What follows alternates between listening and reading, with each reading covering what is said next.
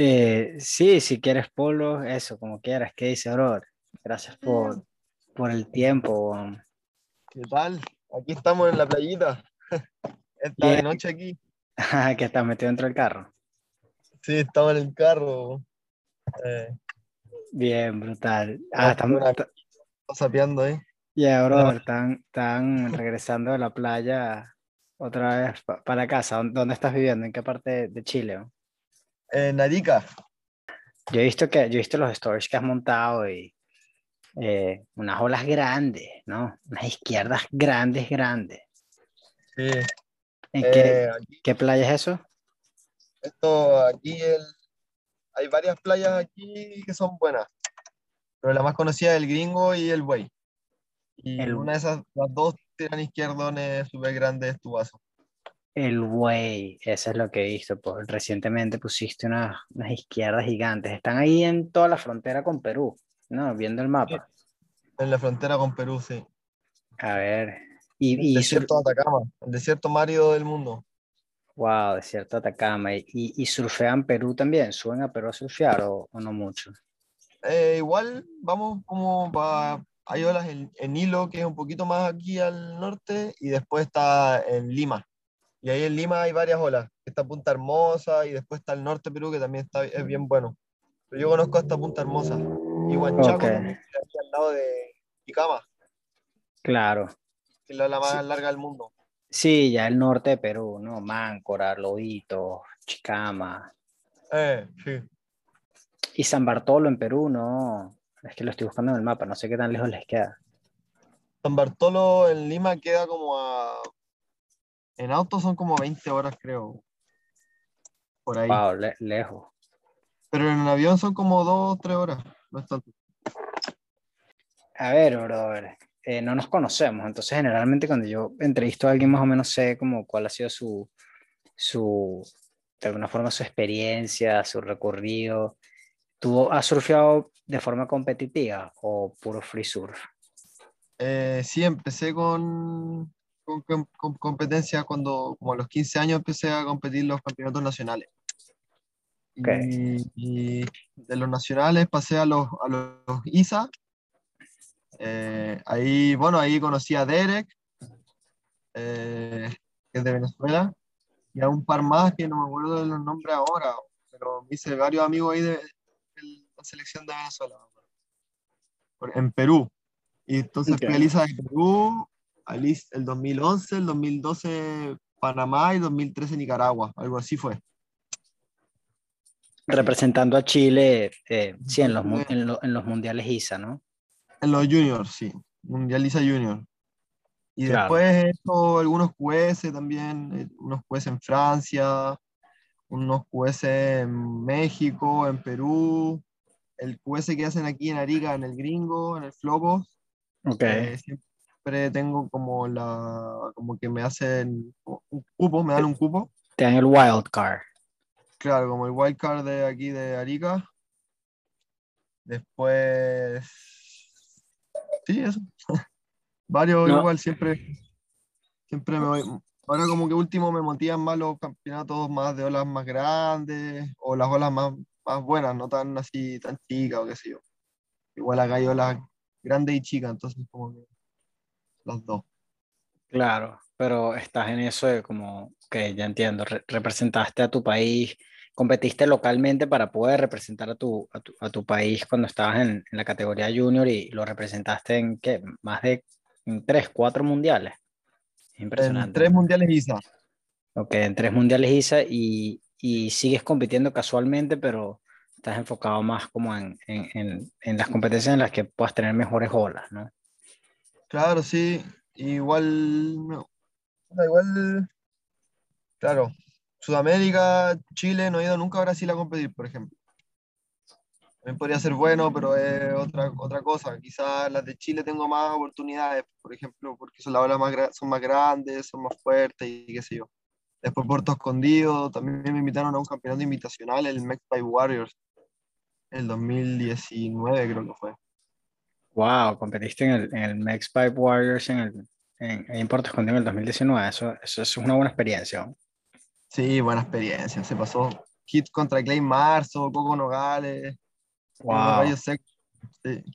Em, habían varios, Jojo Roper, estaba, eh, no me acuerdo ahora quién más, pero habían varios internacionales buenos. No sé si conoces el, el campeonato, ¿sí, no? Sí, sí, sí, sí lo conozco y, y no, es, es- es bien prestigioso, en verdad. Qué, qué, qué- honor que te hayan invitado eh, a esa competencia. Es que yo, yo ya te lo dije, lo primero que te, te dije apenas empezamos a hablar fue que vi esas, esas, esas olas, esas bombas que has montado y la verdad no sabía que habían olas eh, así en Chile. O sea, sabía que habían unas olas grandes por ahí. Estaba la película esta de Nathan Fletcher. eh, Sí, ¿cómo es que se llama? Se, se me olvidó el nombre, pero no me acuerdo, pero están corriendo una ola que queda por ahí, por entre, una ola no muy conocida, grande. sí, sí, bueno, y, se- olas ese- para el sur, para el norte. Lo que pasa es que aquí como que estamos en, la, en los primeros sueles que entran, las primeras olas que entran llegan directo a Chile. Entonces es muy sensible y tenemos olas siempre. Por ejemplo, aquí llevamos una semana corriendo no más bajo de 3 metros. Por lo menos en Arica todas las mañanas son glass, hasta ahí un poco de offshore esto en este mes. Han habido casi todos los días offshore en la mañana, hasta el mediodía, una, dos, hasta casi las 3 de la tarde que hemos salido del agua. Y después ya sale un poco de viento porque sale el sol la mayoría de las veces al mediodía, a la una, a las dos, a las tres. No hay mucho invierno aquí. Es, la mayoría del año estás con chori y polera, sale el sol todo el año. Pero igual le ocupas un wetsuit 3-2, por ejemplo, o 4-3, no más que eso. Eh, Punta Lobo es más helado, es más al sur. Ahí ya necesitáis un gorro 5-4-3, eh, botines, hay días con, con tormenta, hay días glass. Acá es más desierto, entonces es como casi todos los días glass, en verdad. ok, y, y entonces ahora están en invierno y puedes surfear con un, con un 3-2 en invierno, sin Eh, botines. sí, ese- sin botines 3-2. Ah, está fácil, ¿no? A mí se me pone más fría el agua aquí. ¿Le pone más fría? Yo estoy en, yo estoy en Texas, estoy en el, en el, yo surfeo en el Golfo de México, son olas súper pequeñas, Buena. pero se pone frío en invierno eh, y sí, se pone mucho más frío que eso, se- se- se- todo el mundo se mete con 4-3 y la mayoría de las personas con y guantes. Eh, pensaba que Chile era más frío, tenía esa percepción de que, de que invierno era un, un 5-4 seguro. Eh, sí, puta, el sur sí es frío, es bien frío el sur. En invierno sobre todo. ¿Cuán lejos está Arica de Punta Lobos? Que me, que me quedé con esa duda. Son por lo menos más de, son como 2.500 kilómetros por ahí. 2.500 kilómetros. Eh, mierda, Sí, es lejos, o sea, Y eso Su- del centro del país, porque no es tampoco el sur-sur, es centro-centro, centro-sur. A Santiago son 30 horas pegados y de Santiago a Pichilemu son unas 4 horas más. wow, es que Chile es un país bien loco, ¿no? Que es, es un- una recta. Sí, sí, O es sea, locazo. Sí, eso está bien loco. Supongo que todas las distancias son así larguísimas, no lo había pensado. Sí, sí, nosotros venimos llegando de un road trip que nos fuimos casi dos, como dos meses de aquí de Arica hasta la octava región que es eh, Curanipe. Y ahí están, no sé si habéis visto el, el Volcom, eh, un video Volcom que hizo acá al sur de Chile. No sé si habéis visto una izquierda larga. Sí, sí. Volcom, no me acuerdo cuál era, pero sale Ryan Birch en un. Twinfin matándola, Sí, sí, eso es lo que. Silence y un par más. Ryan Birch con la tablita ese con el Twin Fin pintado como arcoíris, agarrando unas izquierdas larguísimas. Sí, ahí estábamos surfeando en esa izquierda. Y estaban mejor que en el video, imagínate cómo estaban. Sí, ya embancado, puro tubo, parecía Namibia. Muy, muy Wow. bueno. Sí, Wow, y wow, para Chile, sí, es que Chile tiene mucha costa, ¿no? Tiene que ser un país muy rico en, en olas, eh, por más que sea que, no, no sé, o sea, sí, está Ramón Navarro, es una figura internacional del surfing de Chile, pero no, no, cuando uno piensa en surf y piensas en Latinoamérica, Chile no es de los, de los primeros países que uno piensa, ¿no? Uno piensa por lo menos primero en Perú, en- Perú, Brasil. Perú, Brasil, claro. Después uno piensa como si es Centroamérica, sí, México, Costa Rica, eh, Nicaragua, y, y, sin embargo Chile probablemente tiene, o sea, tiene mucha más costa que Perú. Eh, y, y, y, más olas también. Más olas. ¿Y qué tal es la cultura de surf en, en Chile? ¿no? Puta, la cultura de surf está igual me dan pañales aquí, porque, por ejemplo, en Perú, no sé, ya, yo creo que ya hay abuelos que surfean, o, o papás, o bueno, acá igual hay como familias, pero como que recién están saliendo los hijos, ¿cachai? Como que hay dos generaciones máximo. Eh, pero cada vez se está haciendo mucho más conocido y hay cada vez más gente, en, por lo menos en el sur, que es donde están más cerca de Santiago. Y ahí Santiago se van tirando para todos los lados, para Pichilemu, Puertecillo, que un poco más al norte, eh, más al sur, a esa izquierda que te decía yo. Eh, para allá hay más gente igual. Acá en donde vivimos nosotros, en el norte, hay, se surfea antes que en el sur, en Chile, y, y hay, ya hay más familias que surfean y hay más gente que surfea y todo. Ya hace tiempo ya. Cada vez va, ha ido aumentando. Por lo menos ustedes, eh, que estás, con, estás con, con, con, un pana ahí, como decimos en Venezuela, con, con un brother ahí en el carro eh, manejando de regreso al session, ¿cuáles fueron sus influencias? Así como cómo aprendieron a surfear. ¿Tenían tipo primos grandes que, que surfeaban y, y, y, se, me, se, eh, ¿sabes?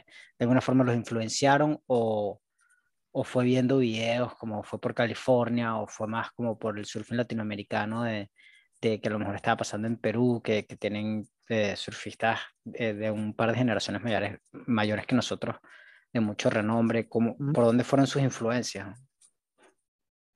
Un boom acá del surf en Y nosotros siempre veníamos a la playa porque hay short todo el, todo el año acá, entonces siempre puedes venir a la playa y empezaron a aparecer las primeras escuelas de surf acá en Arica y bueno, yo ya corría en bodyboard, me metía al agua, ya como 6 años, qué sé yo, a chapotear. Y mi papá no surfean, ninguno de los dos, nuestros papás surfean. Y un día decidí meterme a una escuela de surf. Yo creo que Ignacio, mi amigo, también la misma. Y empezamos a darle y como que se hizo más conocido y más gente empezó a surfear y, ya empezaron a organizarse campeonatos locales y qué sé yo. Está, estaba paseándome por, por tu Instagram y sí, estoy viendo que son unas olas realmente grandes las que hay en, en, en, en, el norte de Chile y, y, las que tú estás surfeando. ¿Qué, ¿Qué medida es esa tabla amarilla con la que estás lanzándote en el drop de, de tu último post? Eh, esa es una tabla 9.5. Wow. Una tabla 9.5 de Climax Surfboard de Perú viví igual, estuve viviendo en Puerto como nueve meses y ahí yo creo que me cambió harto el surf. Igual acá siempre el buey se ha necesitado tablas grandes, entonces como que igual eh, ahí como que fueron las primeras veces metiéndome en tabla larga, acá en Arica. Claro. Y poco a poco se ha hecho costumbre y ya me anda súper bien la tabla, puedo hacer corte, me puedo embalar, eh, o sea, me anda súper bien esa tabla. Y justo lo que te estaba contando también, que aquí, bueno, al principio ya estaban las escuelas de surf y se empezó a hacer campeonatos nacionales. Y acá un, un mundial, un, un Rip Pool de Search del 2007, que ganó Andy Irons. No sé si te acuerdas de ese campeonato. Claro, sí. Entonces ahí fue como el boom en Arica cuando pasó ese campeonato y ahí yo dije, no, yo quiero ser surfista y, y competir como Andy Irons. Claro, y, y, fue, fue en Arica, esa competencia. Sí, fue en Arica. Wow, ¿en qué, en qué ola? ¿En qué point? En el gringo, llama la ola. El Flopos, le decimos bien. Ajá, el gringo, eso lo he escuchado. Wow, eh, brutal. Y no, no, sé, no sé si, si llegaron ahí, pero ¿fueron así como Groms eh, a ver la competencia o, o no? Eh, eh, como sí, sí, fuimos a ver la competencia. Sí, sí o sea, espectadores, pues. Sí, yo faltaba, faltamos al colegio y íbamos a ver el, el campeonato. Fue como antes de una semana, ¿no? Fue como, fueron como dos semanas que faltamos al colegio y íbamos a ver el campeonato. Brutal, wow, estoy viendo la- los tubos que me estás mandando de- del gringo, impresionante esa ola, impresionante, está gigante, weón. Sí. Wow. Y a ver, tú, tú te mandaste este viaje por, por, por toda Latinoamérica y Centroamérica eh, eh, eh, recientemente. ¿Fue ahí cuando viviste en Puerto Escondido por un tiempo? El, no, el 2017 fue cuando viví en Puerto Escondido. Ok, háblame de eso. Bueno, eso la verdad es que fue medio improvisado porque yo me iba por dos semanas, estaba trabajando en la escuela de surf de un amigo y, y él me, me, me invitó y me regaló el pasaje. Y yo no podía creerlo y me iba por dos semanas y finalmente me perdí mi pasaje y me quedé como nueve meses. Sí. Y a ver, te, te, Ahí te- encontré trabajo y me puse a trabajar en unas escuelas de surf, con, haciendo clases a europeos, a gringos, de todo el mundo. Y, y ahí hacía tours también. Entonces, como hablo inglés y también hablaba francés, hablo francés, como que me pasaban a los gringos y a los franceses y yo le hacía tour y qué sé yo. Entonces ahí podía surfear y también trabajar. Wow, brutal. Y me imagino que fue ahí como cuando en verdad eh, de alguna forma le agarraste el gusto a las olas grandes y aprendiste a surfear olas grandes, ¿no? Eh, o sea, yo ya venía ya con la escuela del buey y del gringo, ¿cachai? Que, acá- o sea, yo aprendí a hacer olas grandes acá en Chile, pero eso fue un mega plus porque de un reef o de un slab pasé a un beach break grande, tubazo, eh, difícil sobre todo, entonces puta, me cambió el surf completamente, creo, ya que aquí con 3 metros surfé ahí con, no sé, pues 6'1, 6'3 y allá con 3, 4 metros surfé con 7 pies. pues.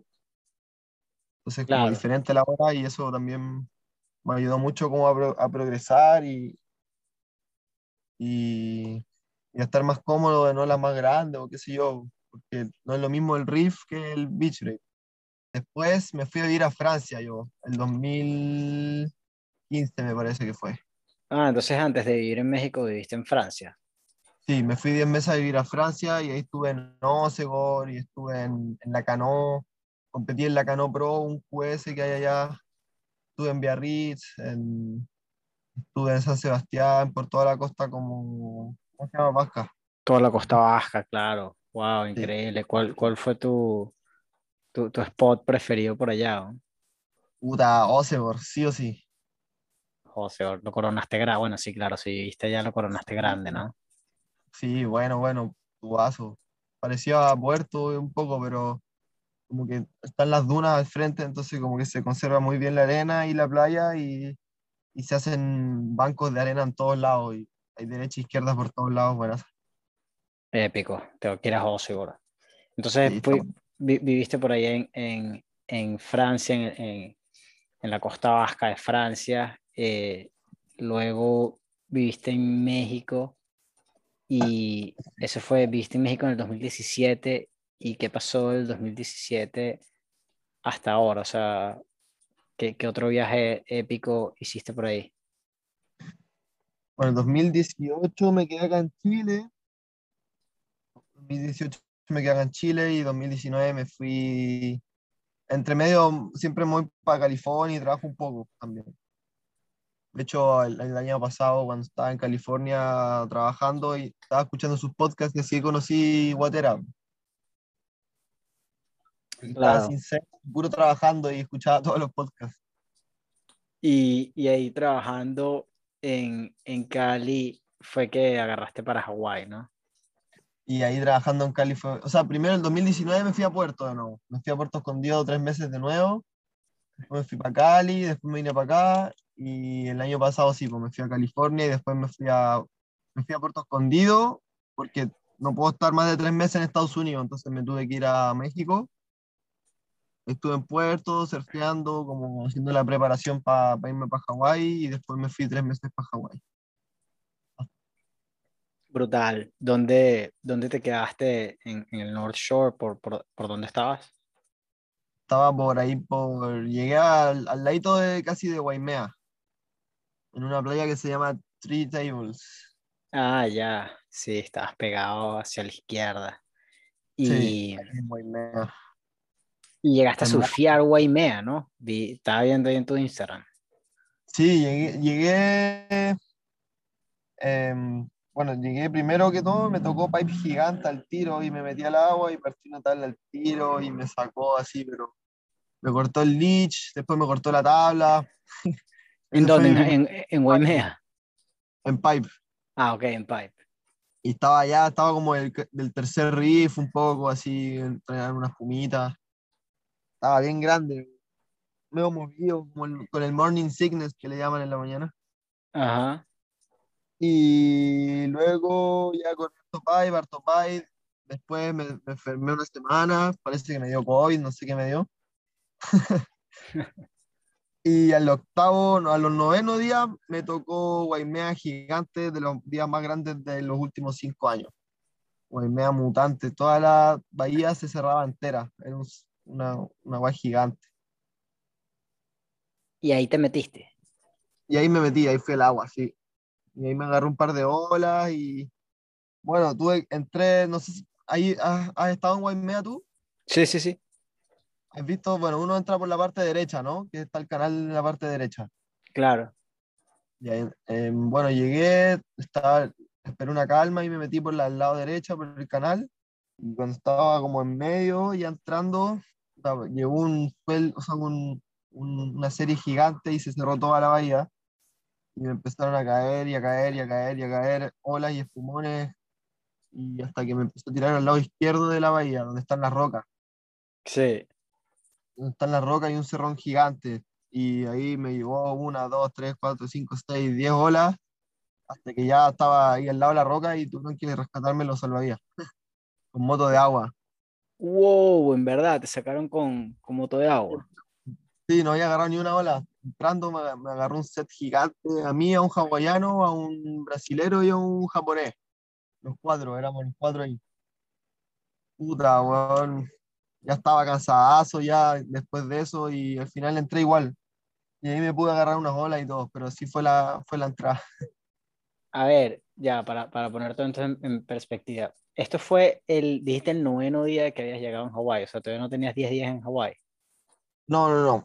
Esto fue el, em, como al, al mes de Hawái. Lo que Ah, pasa es que estuve ok. enfermo, bien enfermo, como siete días. Así Ok. como, no sé si era COVID o influenza. Sí, que no Pero pudiste después de surfear y días- estabas jodido. Ajá, estuve siete días sin surfear. Al octavo surfeé pipe y al noveno eh, surfeé Waimea gigante. Wow, entonces, Eh, Recién En- recuperándome y eh, todavía medio enfermo y estaba muy, muy, muy, muy grande el mar. Claro, y todavía estabas un poco débil y, y entonces te metiste por, por el canal, te agarró el set, te agarró el, el set a medio camino y te mandó a la izquierda las piedras y tuvo que venir el, el, el Rescue Patrol a sacarte en, en jet ski con, con otros tres panas eh, y después volviste a entrar. Y después la mitad se fueron a tomar aire para afuera y yo con el hawaiano volvimos a entrar, sí. Wow, y agarraste una ola. Y agarré, agarré un par de olas, sí. Hasta que me cortó el leech y ya me sacó para afuera ya. Claro. O sea, Sí, y- pero ese fue el día que John Jones agarró una, una izquierda gigante en a- eh, Avalancha, creo que. No, goles. Eh. Sí, en el, en el, en el Outer Reef de, de, de allá de, de Pipe, o no, no sé si es Pipe, pero el North Shore, ¿no? Sí, es de Waimea un poco más tirado a Jaleiva, Exacto. camino a Jaleiva, sí. Así que para que Wow. veáis cómo estaba el, el mar, pues, estaba gigante ese día. Yo sé, yo sé cuál fue ese día. Fue un día que estaban todos los pros en Hawái. Bueno, es que tú, tú- en- en- tú fuiste en plena temporada, ¿no? Cuando tú eh, estabas allá, estaban todos los pros Sí, eh, estaban todos. que estaban, estaban compitiendo. Y me recuerdo que ese día, me recuerdo perfecto el post de, de Corner Coffin que dijo que ese día no se iba a meter en el agua y, y nada más puso como un, un, un story de, de las olas reventando con, eh, con- contra la casa que se estaba quedando, que o sea, se había comido la playa, el mar. Sí, sí, sí, sí, estaba bien, inundaciones por todo Hawái ese día. Se salieron, se bordearon los ríos, hubo una parte de los food trucks que, que perdieron todo, creo, los food trucks porque llegó el mar y, y inundó todo. No, estaba bien, bien grande el mar ese día. Y, y dentro de ese trip de Hawái, eh, eh, apartando esta experiencia de Waimea, que obviamente es única en la vida y un día que vas a recordar por siempre, eh, ¿qué, cuál, cuál, fue tu ola preferida? Eh, ¿Qué fue lo que más te gustó y qué fue lo que no te gustó de, del North Shore? ¿Puedo hablar de esto un rato? Porque yo también fui, fui, fui un poco después de, de, de ti este año y, y lo tengo fresco también. Sí, sí. Eh, bueno, lo que me la ola que más me gustó fue Pipe, sí o sí, Pipeline. Eh, siempre había soñado con surfear ahí y pude, pude, ¿cómo se llama?, hacer realidad ese sueño. Eh, súper difícil la ola. Sí, súper crítica. Mucha gente, la ola es súper exigente, como es súper clara, se ven las rocas, está ahí, es súper bajo. Eh, y bueno, y nadie me conocía, entonces más difícil todavía, no conocía a nadie. Claro. Entonces decían, ¿y este de dónde salió este loco? y de ahí de a poquito estáis tirando olas, estáis tirando olas y ahí te van, y vais surfeando todos los días y ahí ya te van, por lo menos ya haría un poco unas caras conocidas ya al final del, de la temporada, ¿no? Claro. Pero sí o sí, las olas que más me gustaron fue Pipeline y, y Rocky Point también, que estaba bien bueno veces se ponía como mini pipe a veces, unos tubos bien buenos, derecha e izquierda. Después los beach ray que están entre medio de Pipeline y Rocky Point, estaban bien buenos también. Eh, sí. Y Guaymea, súper divertida, igual Guaymea. Parecía a la derecha del Way.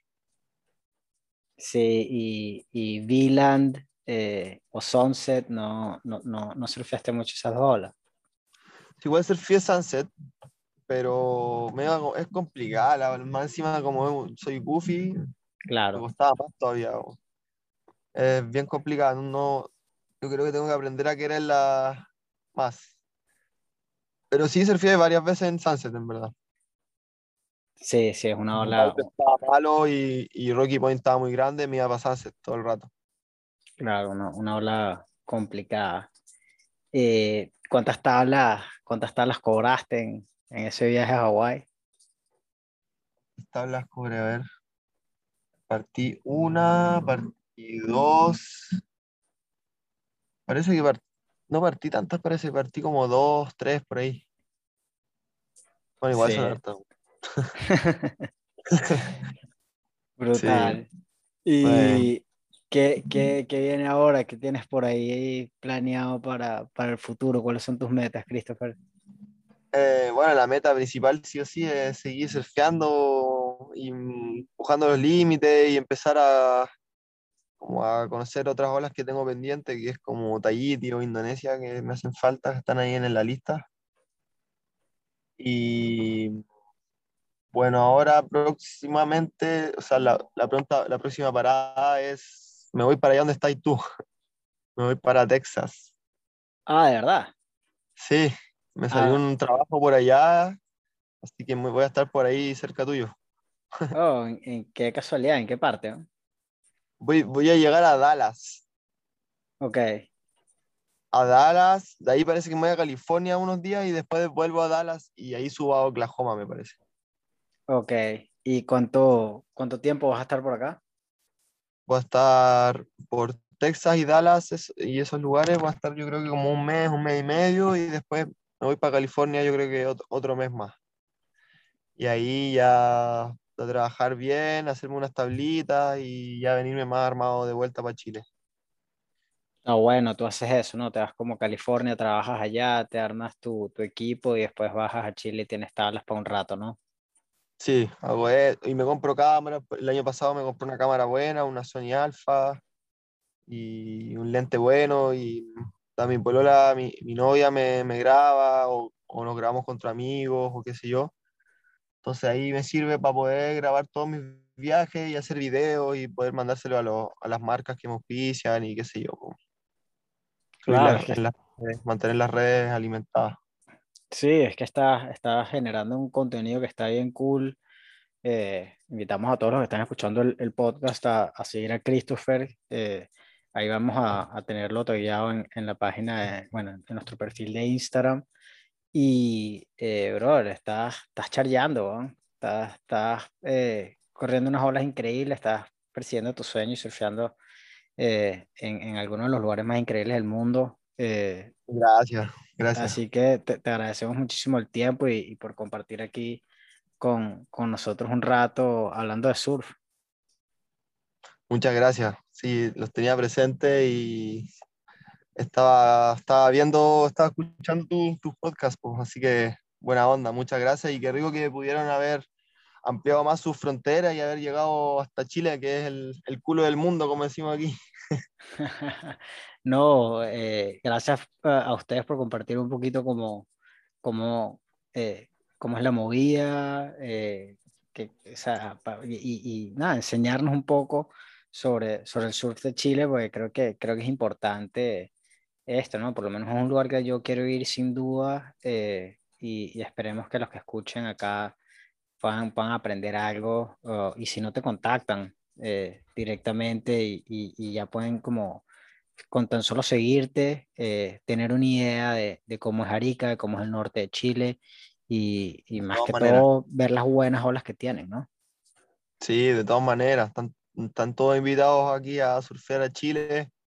Eh, bueno, aquí en Arica tenemos poco crowd, surfemos muy poca gente. De hecho, ese día del buey éramos dos en el agua, a veces somos cuatro en el agua.